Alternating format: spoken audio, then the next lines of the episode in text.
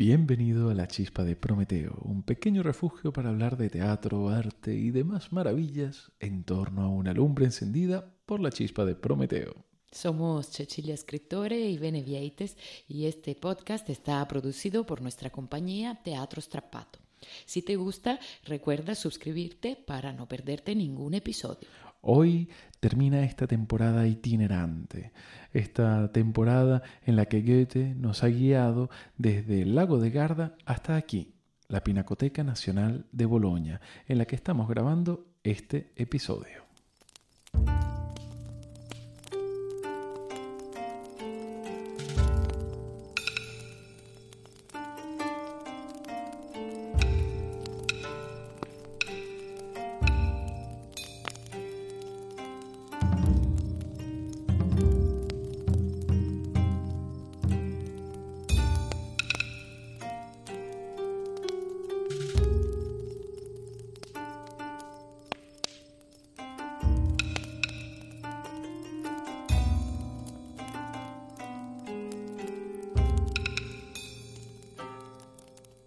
La imagen que ofrece la torre inclinada es espantosa y sin embargo muy probablemente haya sido construida así con celo, a propósito.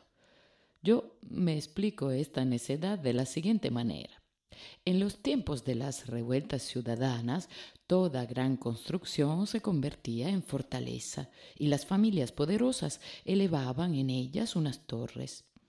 Poco a poco esto se convirtió en una cuestión de honor y una diversión. Todos querían hacer alarde de una torre y cuando con el tiempo las atalayas rectas se tornaron demasiado comunes, empezaron a construirlas inclinadas. También el arquitecto y el propietario han logrado su objetivo. Cuando diriges tu mirada hacia las muchas torres rectas y esbeltas, de inmediato buscas la torcida. Al anochecer me vi libre, por fin, de esta antigua, venerable y docta ciudad, de la masa de gente que deambula por las calles, protegiéndose del sol y de la intemperie bajo las arcadas, gente que se emboba, compra y hace sus negocios. Subí a la torre y disfruté del aire libre.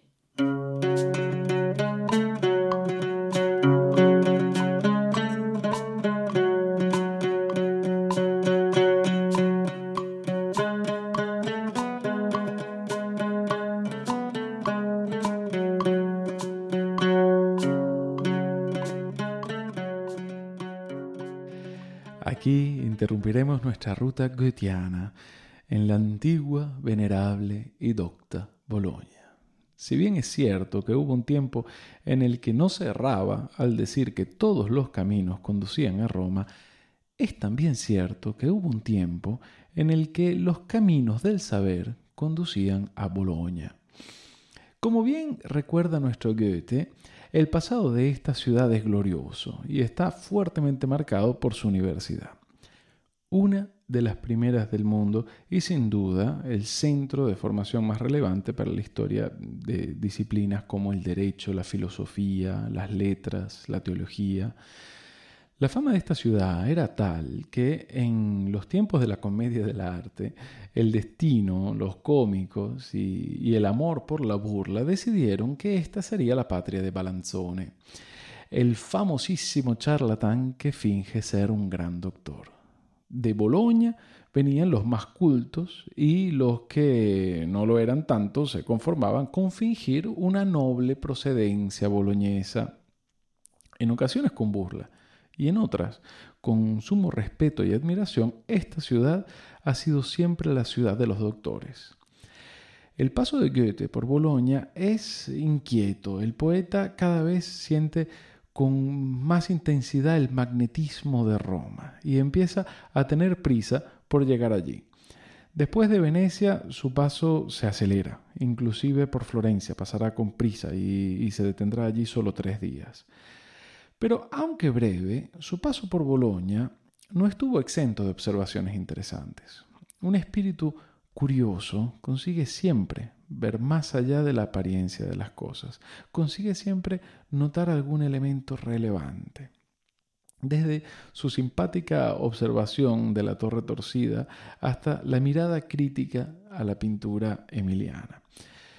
Por cierto, la, torre, que en efecto está torcida, parece haberse convertido en un símbolo de orgullo local. No, no, han sido pocas las representaciones que hemos visto de esta torre, en las que inclusive se exagera su inclinación, como si esa imperfección escondiese un, rasgo único del carácter boloñés, algo que solo ellos poseen y los hace inconfundibles. Quizá Goethe eh, conseguía ver en aquella voluntad de hacerse notar una nota de orgullo y autocelebración de la que ningún pueblo o ciudad, por pequeño o grande que sea, pues escapa. Cometeríamos una gran falta si hablásemos de Boloña sin hacer referencia a la Boloña alternativa, joven de nuestros días. La, evolución de aquel centro erudito, de aquella universidad para unos pocos, ha llevado a esta ciudad a convertirse en un referente para la vida estudiantil del siglo XXI. Vida que conlleva discotecas, bares, vida nocturna y, y efervescencia. La belleza de esta ciudad está compuesta por muchos elementos que contrastan y se complementan. Todo ello completado por el carácter boloñés, por su gente y por su envidiable gastronomía, por edificios, rincones y monumentos que son de verdad dignos de visita. Boloña es una maravilla que te recomendamos de corazón. Pero no perdamos de vista a nuestro poeta, no le dejemos escapar sin habernos desvelado algún secreto de esta magnífica ciudad.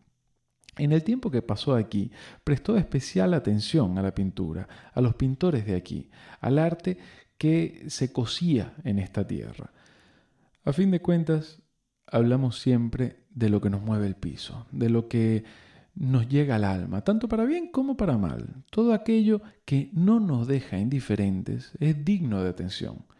Y este fue el caso eh, de Goethe con la, con la pintura emiliana esos pintores que nos han hecho venir aquí a la Pinacoteca Nacional a grabar este episodio. Escuchemos algunas líneas de nuestro poeta sobre lo que aquí encuentra.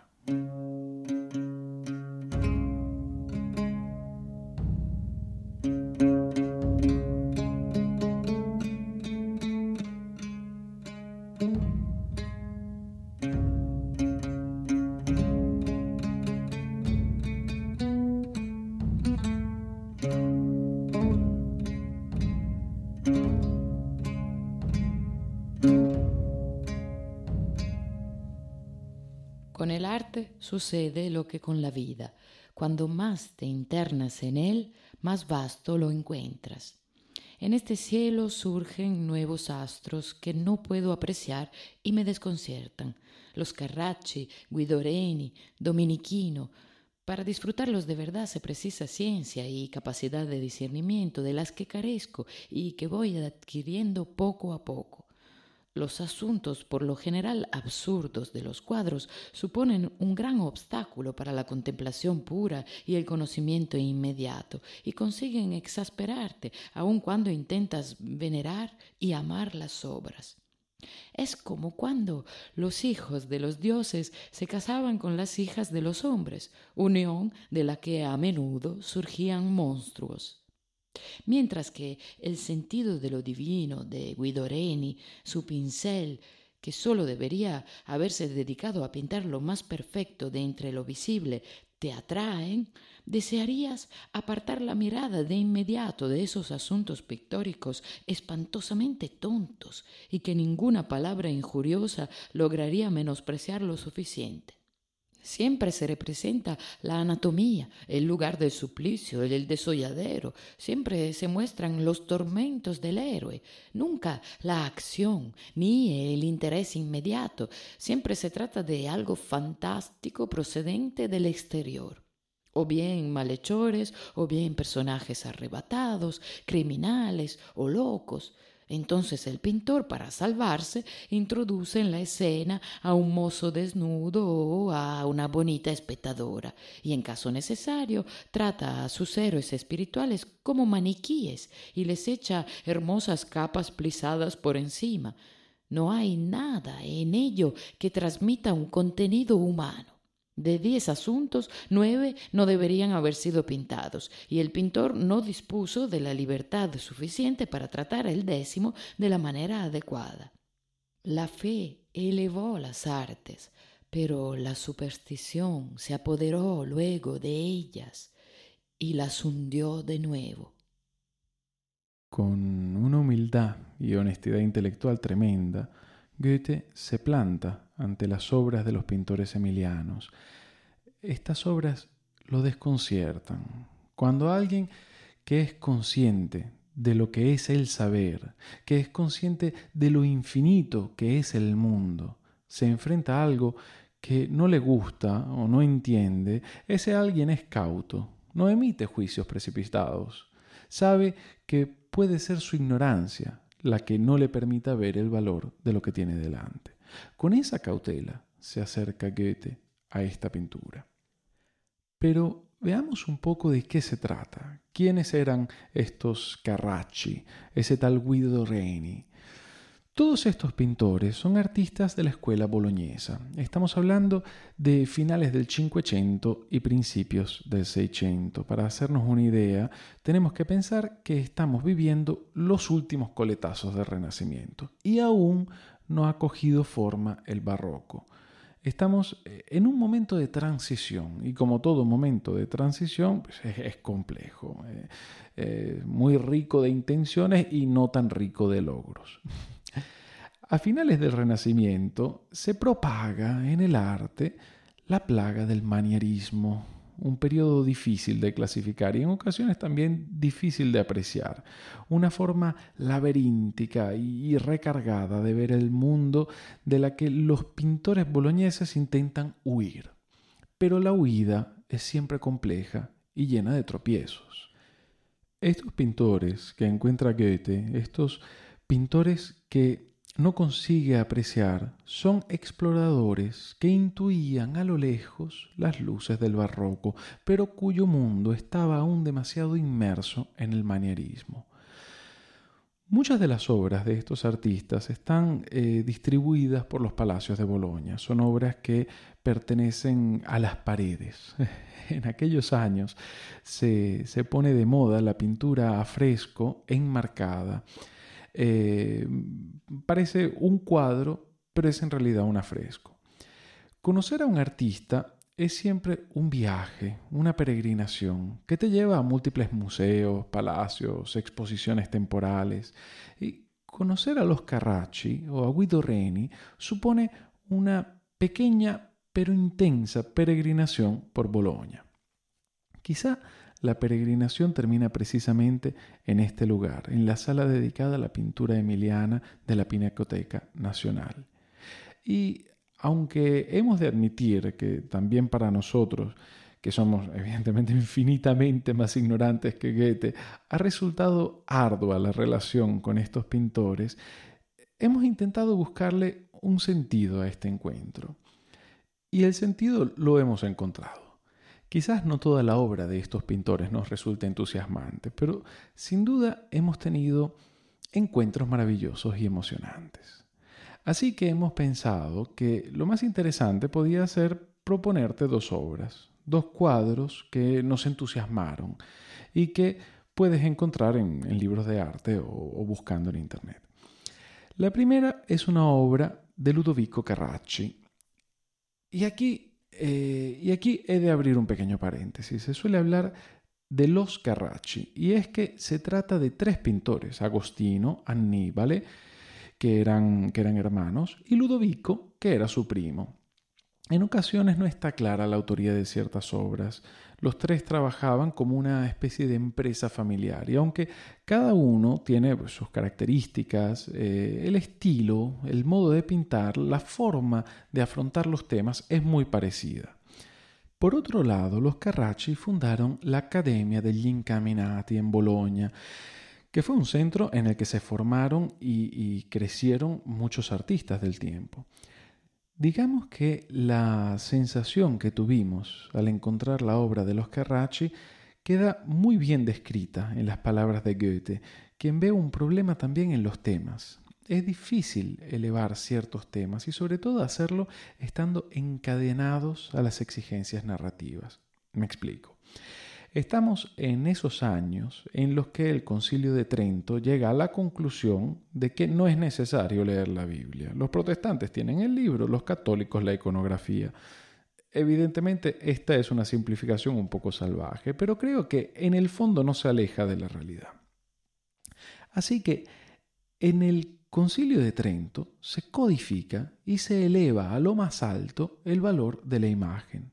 Esto supuso una gran oportunidad para las artes plásticas, pero en ocasiones también un límite, como podemos ver claramente en los cuadros de los Carracci. Esta pintura, que pretende ser una Biblia pauperum, una narración bíblica fiel y en imágenes para para las personas más humildes. ¿no? De, en esto consistía la Biblia Pauperum, es decir, una Biblia que acercaba no con los textos, sino con las imágenes, la Biblia al pueblo o la narración bíblica, los pasajes bíblicos. Eh, ¿Qué ocurre? Que en este caso la narración resulta un poco redundante. La narrativa está por delante de la emotividad, de las sensaciones, y eso hace que la experiencia del cuadro se detenga más fácilmente en el plano meramente estético. El arte, con la A mayúscula, nace cuando la estética se convierte en un trampolín del alma, cuando no podemos explicar la grandeza. Claro está, esto ocurre eh, pocas veces y los pinceles de los Carracci merecen todo el respeto, ya que lo que ellos hacían no era cosa de poco valor, en lo absoluto. Pero hablando de este trampolín del alma, volvamos a una de las obras que lo logra.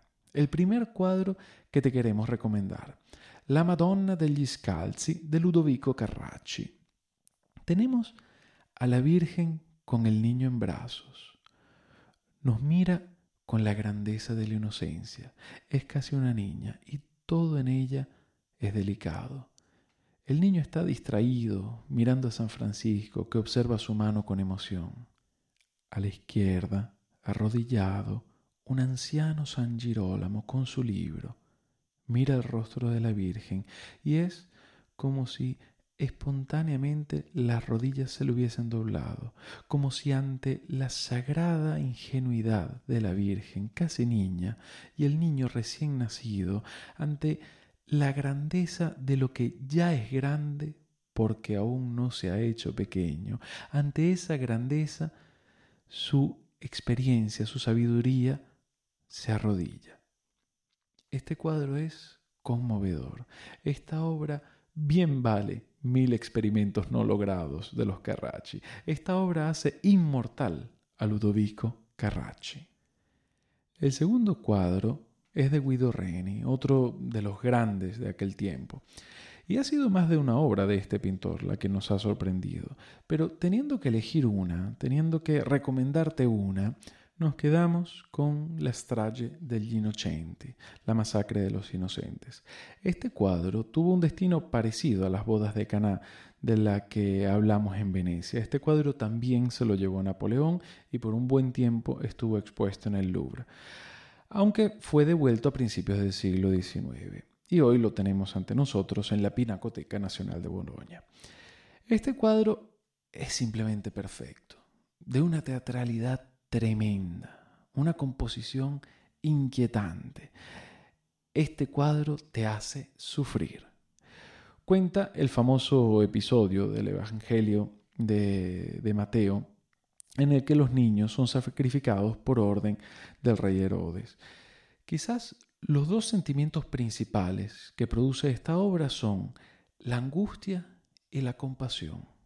Por un lado está la angustia de la escena, por el otro la compasión del artista. Los dos cadáveres de los niños que yacen en el suelo tienen el mismo rostro de los dos ángeles que ya están en el cielo. La injusticia de los hombres es ínfima ante la eternidad. Ante este cuadro, el corazón late con más fuerza y sin duda te rompe algo por dentro, pero ese algo roto inexplicablemente te sirve también de consuelo.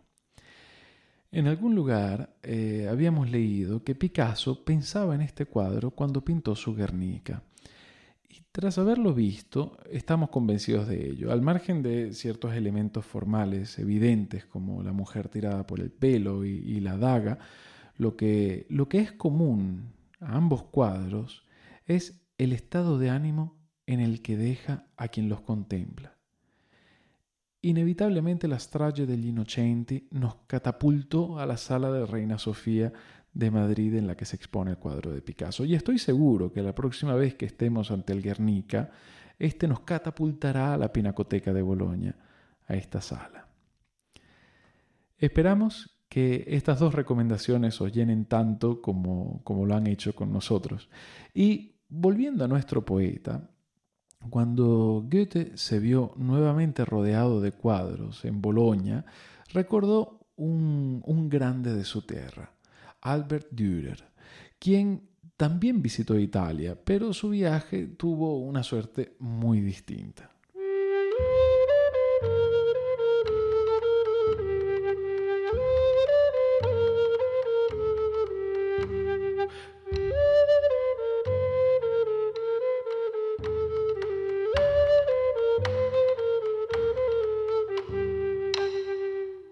Ojalá la fortuna hubiera llevado a Albert Dürer hacia el sur de Italia. En Múnich he visto un par de obras suyas de una grandeza increíble. Pobre hombre. En Venecia se equivocó al llegar a un acuerdo con los eclesiásticos que le hizo perder semanas y meses como cuando, de camino a los Países Bajos, intercambiaba sus magníficas obras de arte que le hubieran valido hacer fortuna por papagayos, y con tal de ahorrarse la propina retrataba a los sirvientes que le traían un plato de fruta. Me conmueve infinitamente este tipo de artista, pobre loco, porque en el fondo también ese es mi destino, aunque yo me las arreglo un poquito mejor.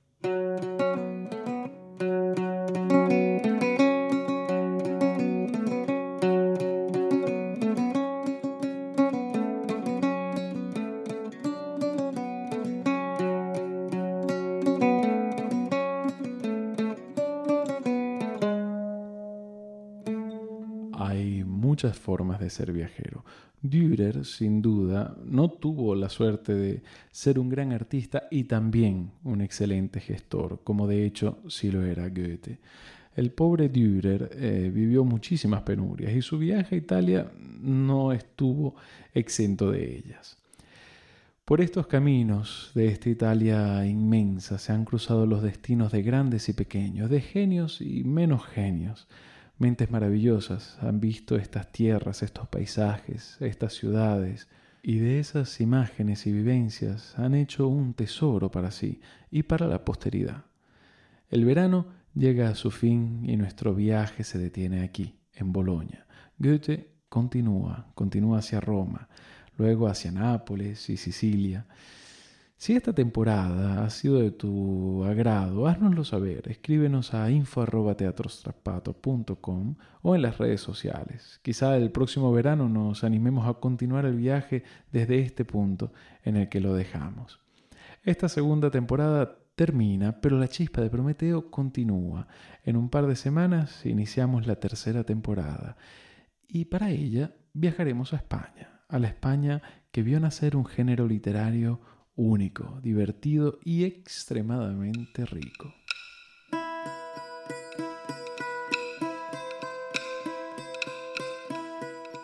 Nos puedes ayudar a mantener esta lumbre encendida apoyándonos en Patreon. Somos Teatro Strapato y nos puedes encontrar también en Facebook e Instagram. No olvides suscribirte a nuestro podcast y si lo deseas nos puedes escribir a info@teatrostrapato.com. Esperamos que tu curiosidad te vuelva a traer a la chispa de Prometeo. Dentro de dos semanas estaremos rodeados de pícaros. Os deseamos unos días con muchas chispas y fuegos maravillosos.